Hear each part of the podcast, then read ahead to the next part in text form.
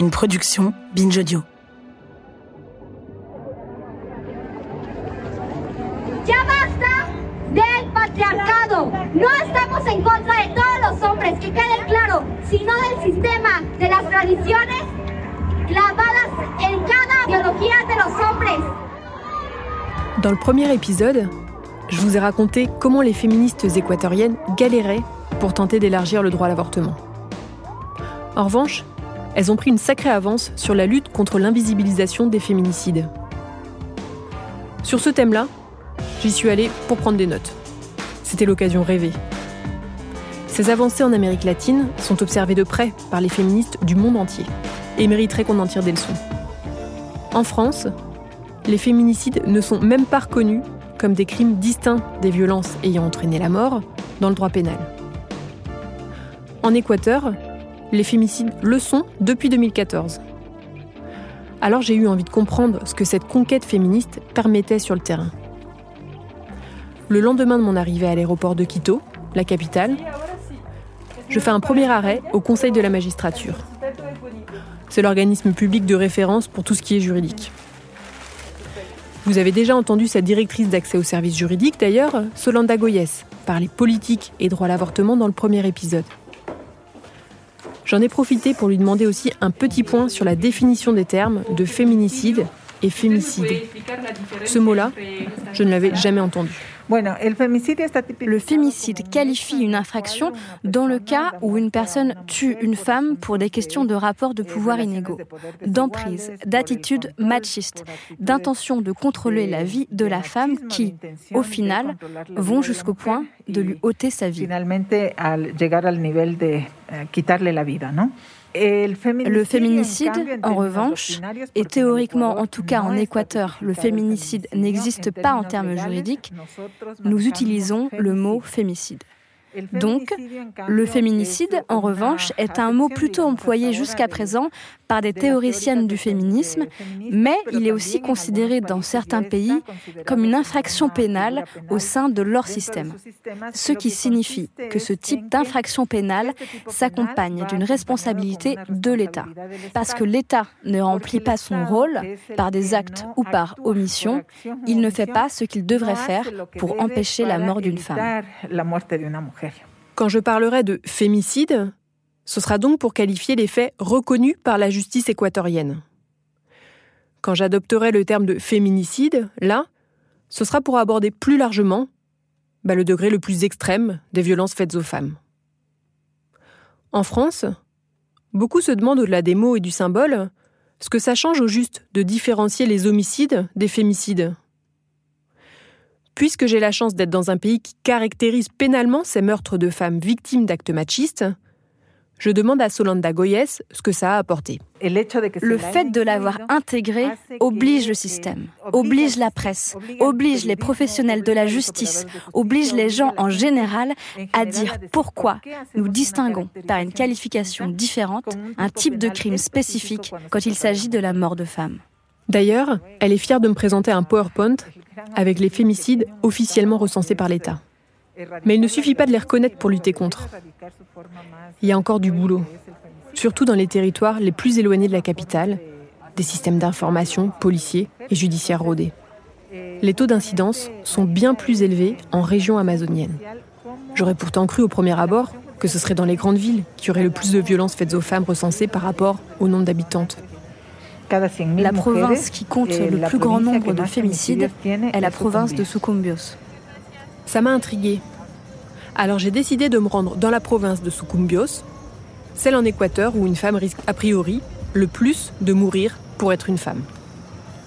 J'ai donc quitté Quito, sa place Grande et ses immeubles perchés sur des collines surplombées par des volcans. En taxi collectif, on a parcouru la cordillère des Andes, au plus près des sommets enneigés.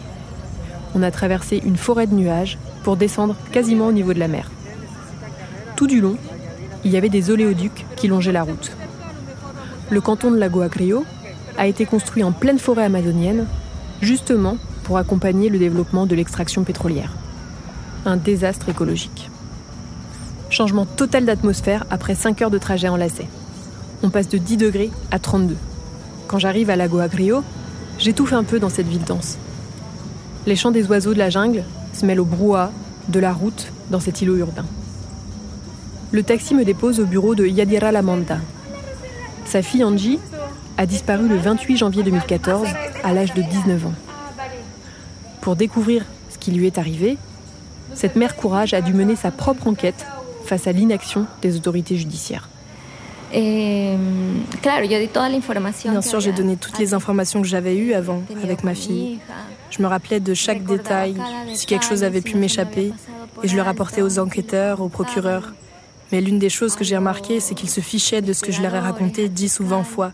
Parce que chaque fois que j'allais les trouver pour leur parler, je disais Écoutez, vous savez, il y a une chose qui me revient maintenant.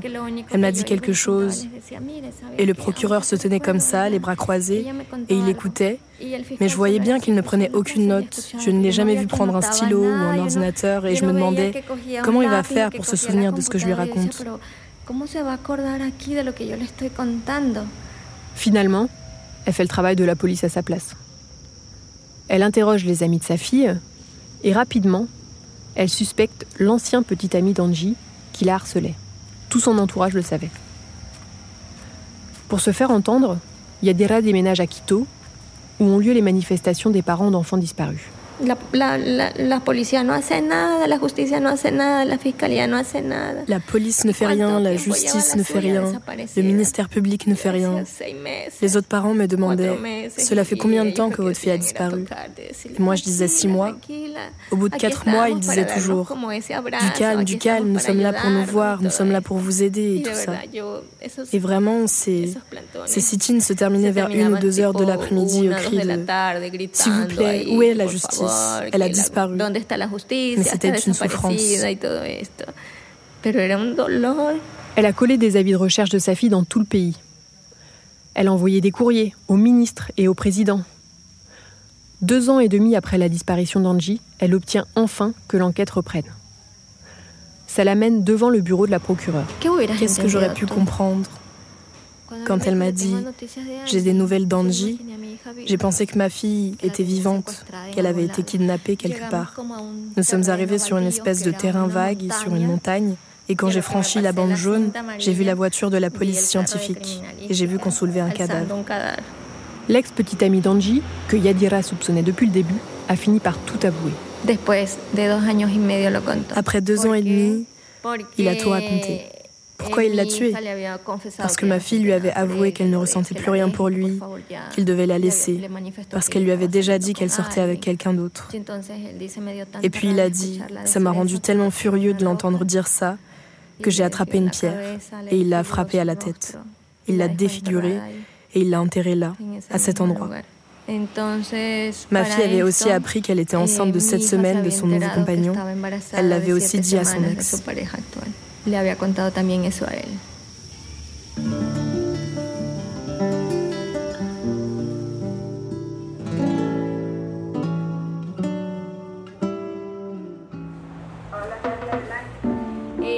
Eh bien, bonjour à toutes et à tous. Mon nom est Yadira Labanda et je suis là parce que je représente la fondation Lunita Lunera.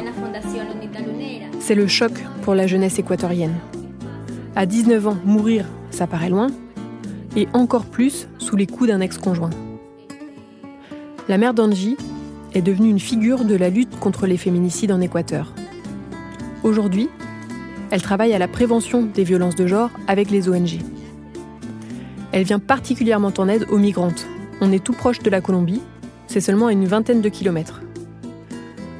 ONU Mujeres, c'est la branche femme de l'Organisation des Nations Unies. Maria Guerrón Montero est spécialiste des violences faites aux femmes au bureau de Quito. Elle connaît bien la situation dans ces zones frontalières. Alors je lui ai demandé si le fait que la Colombie soit si proche avait quelque chose à voir avec le fait que Sucumbios soit la région la plus dangereuse pour les équatoriennes. En ce qui concerne la Colombie, nous savons que le pays a connu un conflit armé qui dure depuis très longtemps, où la question du trafic de drogue s'est combinée aux problèmes liés aux groupes armés. Alors dans ce cas, par exemple, les violences à l'égard des femmes sont très très très complexes, très dures, des situations de violence sexuelle très très très brutales.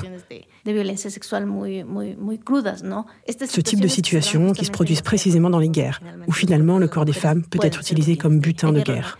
Le pire, c'est que pour avoir été commis quelques mois seulement avant que le fémicide soit qualifié dans le code pénal équatorien, l'assassinat de la fille de Yadira a été classé comme homicide. Son agresseur a pris 26 ans de prison. Pour fémicide, il aurait risqué jusqu'à 34 ans de prison. Mais d'ailleurs, pourquoi ça serait davantage sanctionné un fémicide au final? J'ai posé la question à Amparo Peñaere. Elle dirige le centre d'attention aux victimes de violences Puerta Violeta de Lago Agrio. Elle est bien placée pour me répondre, elle qui connaît si bien le vécu des rescapés de féminicides venus chercher de l'aide auprès du seul lieu de la région qui leur donne accès à un soutien psychologique et juridique. Et il n'est même pas financé par l'État équatorien. Ce sont des ONG qui le portent.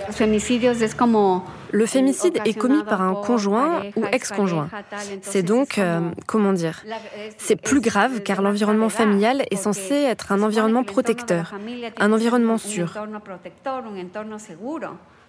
À l'inverse, l'homicide involontaire revient à rendre moins visible le fait que la victime peut fort probablement avoir vécu un continuum de violence durant de très longues périodes.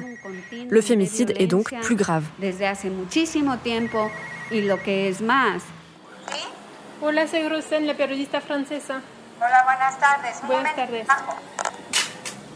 J'assiste à l'un des ateliers du centre. Ces femmes violentées sont invitées à s'exprimer. Elles sont une quinzaine et autant d'enfants, les leurs. Elles n'ont pas pu faire autrement. Petit à petit, elles prennent le chemin de l'empouvoirment. La fille de 12 ans de Monica Murillo court dans ses bras quand elle voit sa mère en larmes alors qu'elle lit son poème devant tout le monde. Les autres femmes la rejoignent pour un câlin collectif. Ensemble et soutenues par l'équipe du centre, elles se sentent plus fortes. C'est ce que raconte Monica. Dolor, no me lastimarás. Ya no te tengo miedo. Ya no me limitarás. Mis ganas de luchar son más fuertes que ti. Esta vez no lo lograrás. No estoy sola, tengo apoyo. El apoyo más bonito y sincero. Un grupo de amigas que al igual que yo luchan y se empoderan para poder decir no más dolor. L'émotion gagne toute la salle. Monica accepte de me raconter son histoire qui l'a poussée à coucher ses mots sur le papier. Elle m'explique avoir migré à Lago Agrio pour suivre son mari, employé pour extraire l'or noir. Elle a vécu les pires moments de sa vie. J'ai vécu dans cette situation pendant environ 13 ans. Je ne savais pas que c'était de la violence. Bien sûr, j'avais peur parce qu'il y avait une période où c'était terrible.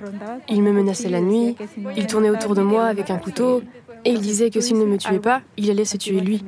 Quand on fait des menaces comme ça, il y a un moment où ça va mal finir. Alors je me disais non, ça va passer, ou il va dessouler, et c'est bon, calme-toi, ça va aller. Mais tout cela a été un cercle de violence dans lequel j'ai vécu durant des années. Le dernier coup a été celui de trop. J'ai un fils adolescent.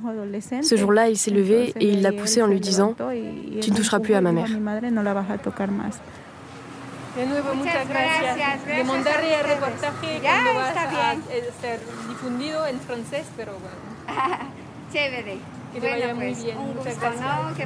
Dans le triste palmarès des terres les plus meurtries par les fémicides, la province d'Orellana arrive en deuxième position. C'est au sud de Lago Agrio. Et encore, tous les fémicides ne sont pas officiellement comptés comme tels par le Conseil de la magistrature. Alors avant de replonger au cœur de l'Amazonie, je fais juste un petit retour en arrière à Quito pour un point chiffre. C'est à la capitale que toutes les remontées sont centralisées. Vérification en direct des données officielles dans le bureau de Solanda Goyes au Conseil de la magistrature. Elle travaille à présent avec des associations féministes qui luttent pour que le nombre de fémicides ne soit pas, ou en tout cas moins, minimisé par l'État. À Orellana, nous avons 22 femmes tuées au total. Et euh, regardons combien de fémicides 13 fémicides et 11 morts violentes. Donc bien sûr, il y a beaucoup de ces cas classés comme morts violentes qui devront être examinés pour voir s'ils auraient pu être classés comme fémicides.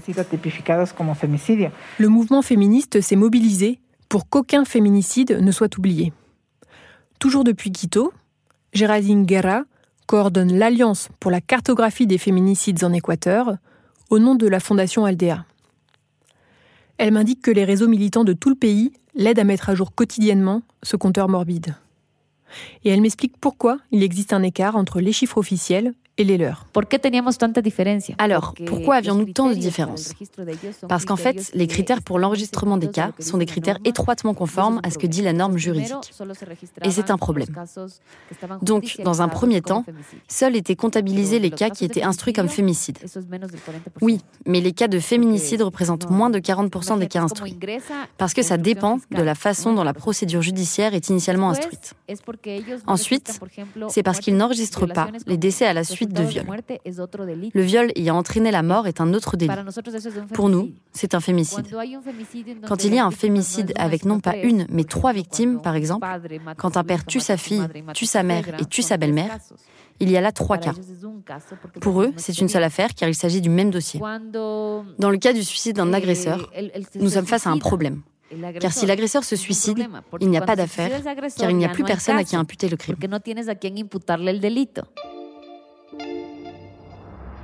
Je vais ensuite voir Joélie Sanchez, 27 ans, une autre membre de la Fondation Aldea.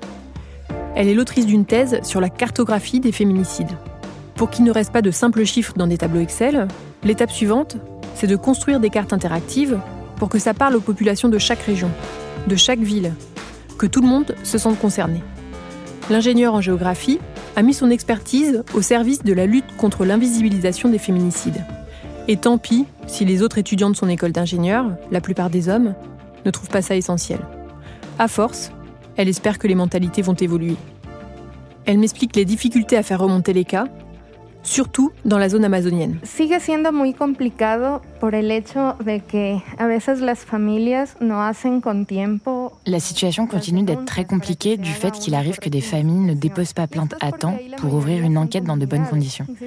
Et cela s'explique par le fait que la majorité ici sont des communautés. Il existe encore beaucoup de zones rurales, de communautés, avec une grande diversité de peuples indigènes, et cette réalité rend les enquêtes bien plus difficiles. Parfois, dans ces communautés, c'est culturel. Quand une femme meurt, ils procèdent à son enterrement et parfois les autopsies ne sont pas autorisées. Ils pratiquent leur rituel et l'autopsie ne fait pas partie de leur culture.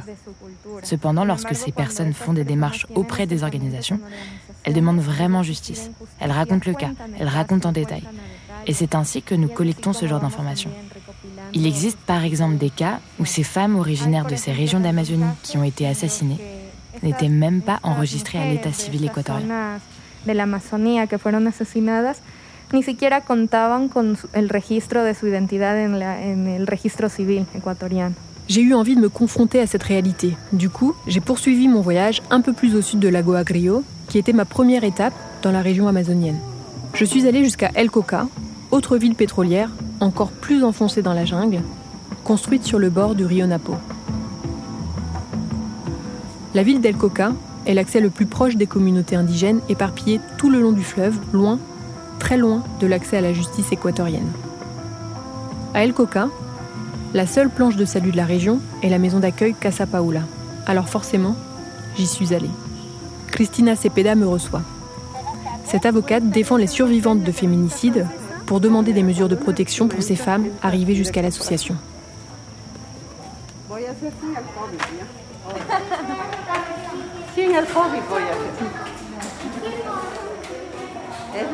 Elle explique toute la difficulté de lutter contre l'impunité des tentatives de féminicide, notamment dans les coins les plus reculés du territoire, dans les communautés indigènes. Avant d'aller sur place, je ne me rendais pas compte à quel point c'était compliqué de porter plainte pour les femmes qui vivent dans ces communautés. Il faut trouver la force de dénoncer son agresseur, bien sûr, mais aussi l'argent nécessaire pour se payer un trajet de plusieurs heures de pirogue à moteur, le seul moyen de transport possible. Il n'y a que comme ça qu'elles peuvent accéder au poste de police le plus proche, à El Coca donc. Ce que je ne savais pas non plus avant de mettre les pieds à El Coca, c'est que dans ces communautés, la justice indigène est reconnue en parallèle de la justice d'État, à la base pour garantir les valeurs aborigènes.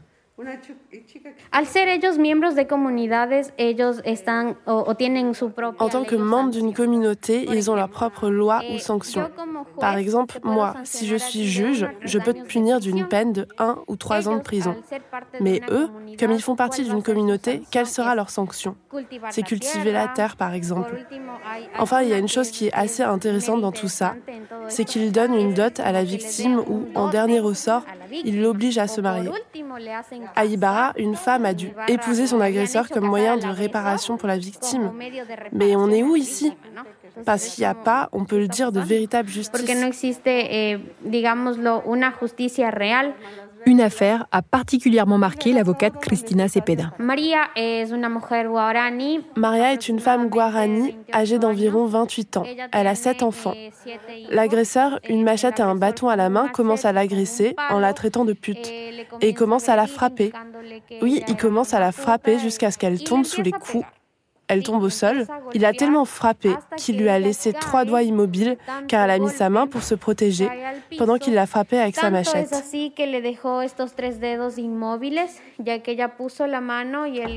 Elle a dû être transférée d'ici à l'hôpital d'Orellana et puis à l'hôpital de Quito car malheureusement il n'y a pas non plus de personnel formé aux soins de santé ici. Maria a dû rester plus de 70 jours en observation car à cause du coup de machette que cette individu lui a donné sur le crâne, il a fallu faire encore beaucoup d'examens. Ce cas a été très médiatisé.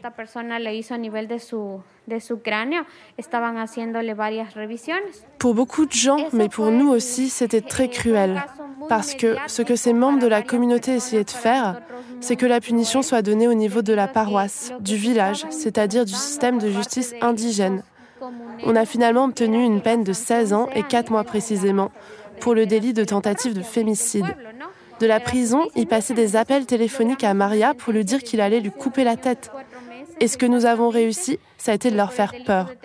Parce qu'avant, ils pensaient toujours Ici, il ne se passe rien. Nous, nous sommes sous la loi indigène. Alors là, stop. Voici le message porté par cette affaire.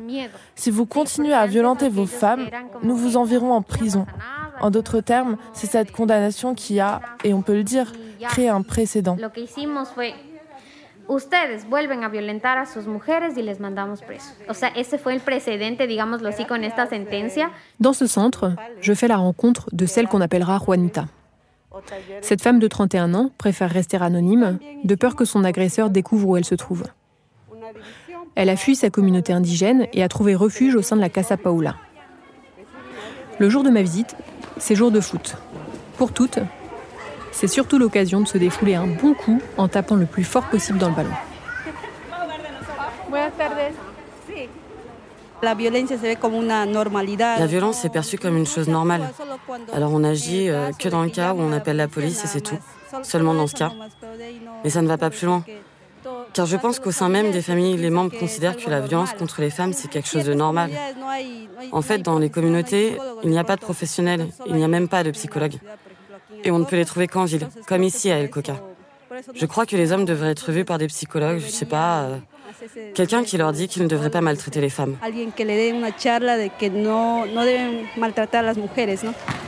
De la prévention. C'est justement ce que tente de faire la Casa Paula, fondée il y a 21 ans par Maria Inés Ramirez. Elle prévoit une tournée des communautés indigènes de la région pour y aborder le thème de la violence, avec ses maigres moyens. C'est en Amazonie que se trouvent les richesses, non? Où l'on trouve le pétrole, dont ils tirent les millions de dollars, mais qui ne sont pas réinvestis ici dans quoi que ce soit. Ils vous donnent quelques miettes, comme un petit pont, une petite école, mais toute la richesse va aux grandes villes. Il n'y a donc pas de vision de la part de l'État d'un travail plus intégré, plus équitable, plus juste avec les communautés indigènes et paysannes également eh.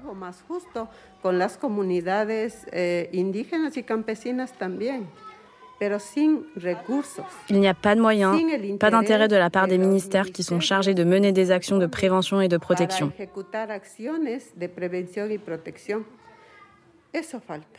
C'est ce qui manque, à savoir des personnes qui connaissent bien les problèmes et qui font partie des institutions clés afin qu'elles puissent réaliser des actions de protection et de prise en charge des victimes.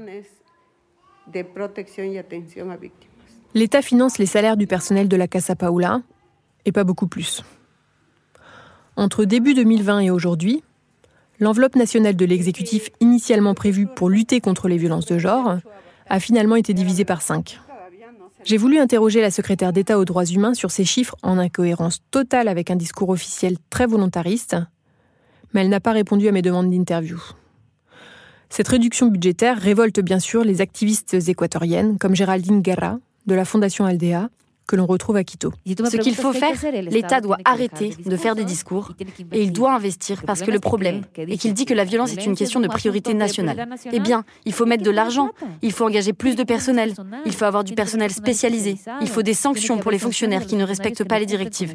Il faut mettre les moyens et le coût est très élevé. Combien coûte le rétablissement d'une vie après la violence c'est une vie. Et si le Covid nous a donné une leçon, c'est bien celle-ci.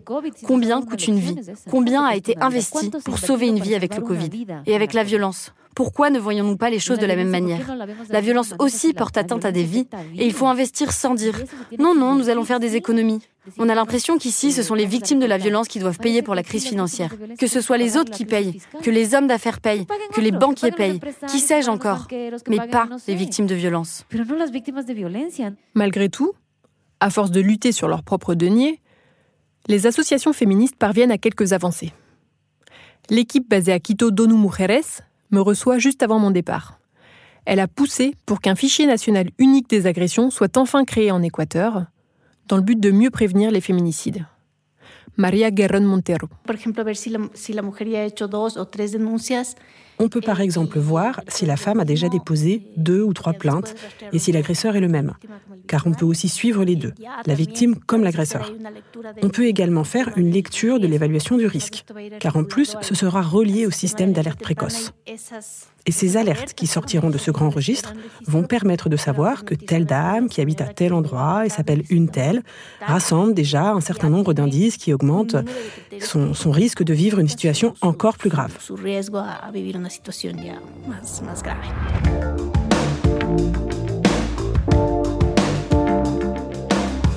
De ce périple en Équateur, j'ai compris que c'était déjà un pas de reconnaître les fémicides dans le code pénal qu'on n'a pas franchi encore ici. Hein.